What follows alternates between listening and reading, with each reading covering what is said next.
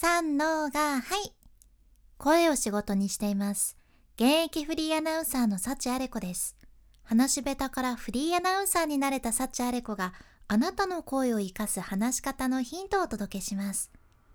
声を仕事にするラジオ。1年間の無料メール講座。池早メルマガの提供でお送りします。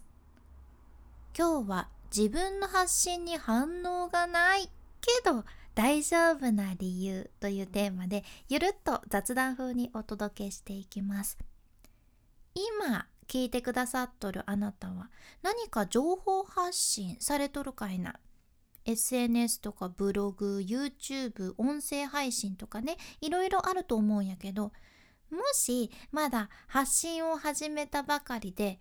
周りから反応が得られていない人も発信活動始めてから結構経っちゃうけどなかなか反応がないっていう人も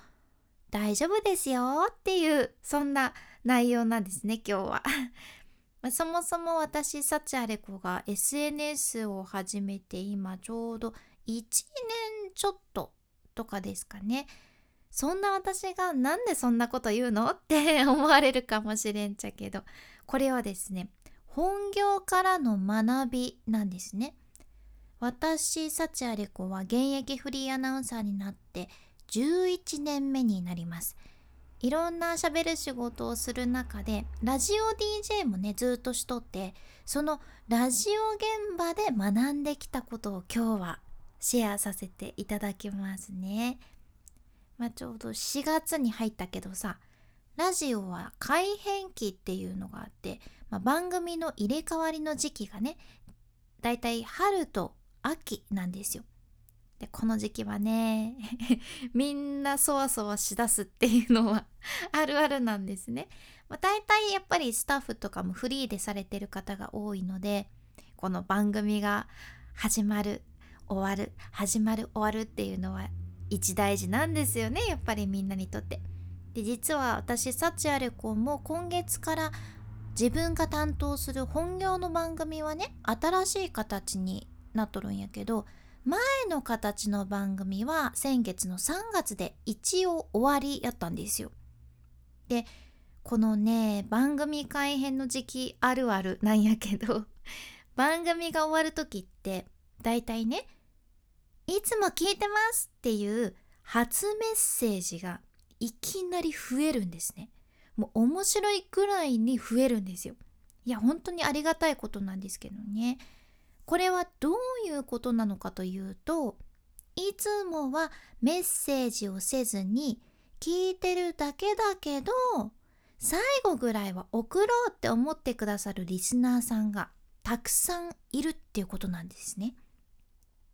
私は一応これまで番組の入れ替わりを結構ね経験してきとるけんわかるんやけど番組が終わるたびに毎度その初めて送りますっていうメッセージが増えるんですね。これ面白いなっていつも思うんですけど。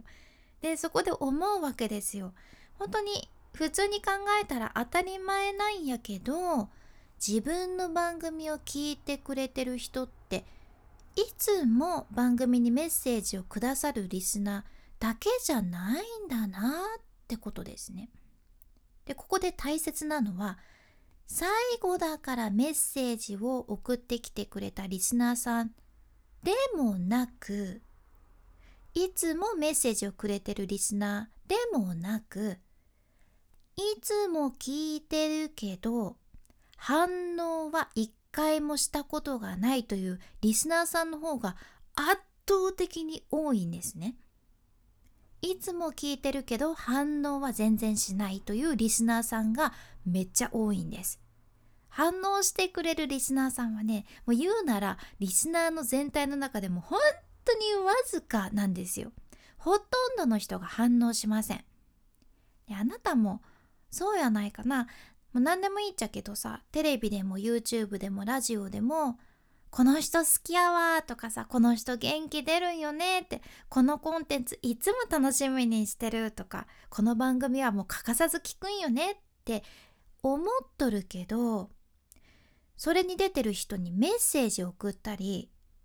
その番組にコメント残したりとかさ別にしてないよなっていうのないかいな。どうですかね。私はしてないですね いやうんいろんなコンテンツ楽しんどるけどじゃあ果たしてそのテレビとかラジオもそうですけどその人に毎回気持ちを伝えようってしてるかって言われるとなかなかないかな。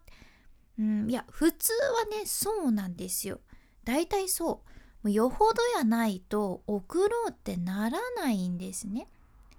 だから大丈夫なんですよ。だから大丈夫。あなたの発信に対してもそういう人楽しんでるけど反応はしないっていう人絶対にいるっていうことなんです。で経験則やけどこれ意外に本当に意外にこの反応してない人の方がすごい好きって思ってくれとったり感謝してるって思ってくれとったりもするのはあるあるなんですね。割と反応してない人の方が熱量が高かったりするっていうのも面白い事実です。熱い気持ちを心の中に秘めながら聞いてくださってる人たちが結構いるんですね。だから反応がなくても必ず誰かの支えになってるっていうわけです。嬉しいですよね。で念のためやけどこうやって反応がなくても大丈夫やけじゃあ別にそのまま何もしなくてもいいんですかねっていうそういうことではないんですね。もう本当にそのこの SNS の発信でも感じてることなんですよ。Twitter とかブログもそうやけどあこんな人が私のツイート見てくれてるんだとかわ私の記事こんな方が読んでくださってたんだとかさいうことが結構あって人ってどうしても自分が確認できる部分にフォーカスしてしまうじゃんね。で自分では確認できてない部分には意識がいかんけんさそれも完全にないものになっちゃうっていうのあるんですよ。でも実はその確認できてない部分にたくさん大切なことがありますよね。あもちろんこれからもね試行錯誤して発信活動を続けるのが大切なんですけど反応がない件って まあ何もしなくていいっていうわけではない。何かねトライしてまたエラーしてっていうのを続けていってなんとかこうその反応につなげていくっていうアクションは大切です。でも反応ないけんモチベーション下がるっていうのはもったいないやんっていうのを伝えたいんですよ。モチベーション下がったままやったらさ必ずそのテンションの発信になってしまうわけやけんね。もちろんあなたの話し方にも影響していて例えば音声配信でもそのモチベーションのままそのテンションのまま声が出てしまうけ。すごくもったいない。悪循環になってしまいます。やけん。まあ、今回はですね自分にも言い聞かせるつもりで私もこの本業で学んだことを幸あれ子での発信に生かしてコツコツ前向きに頑張ります。頑張ろう。ま今回のまとめとしては発信に反応がなくても大丈夫。自分が確認できてることだけが全てじゃない。っていうことですかね、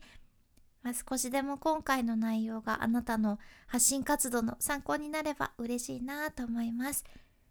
今回の内容と合わせて聞きたい回を概要欄に一つ今日も入れています。今日は継続力、継続できる人とできない人の違いという回ですね。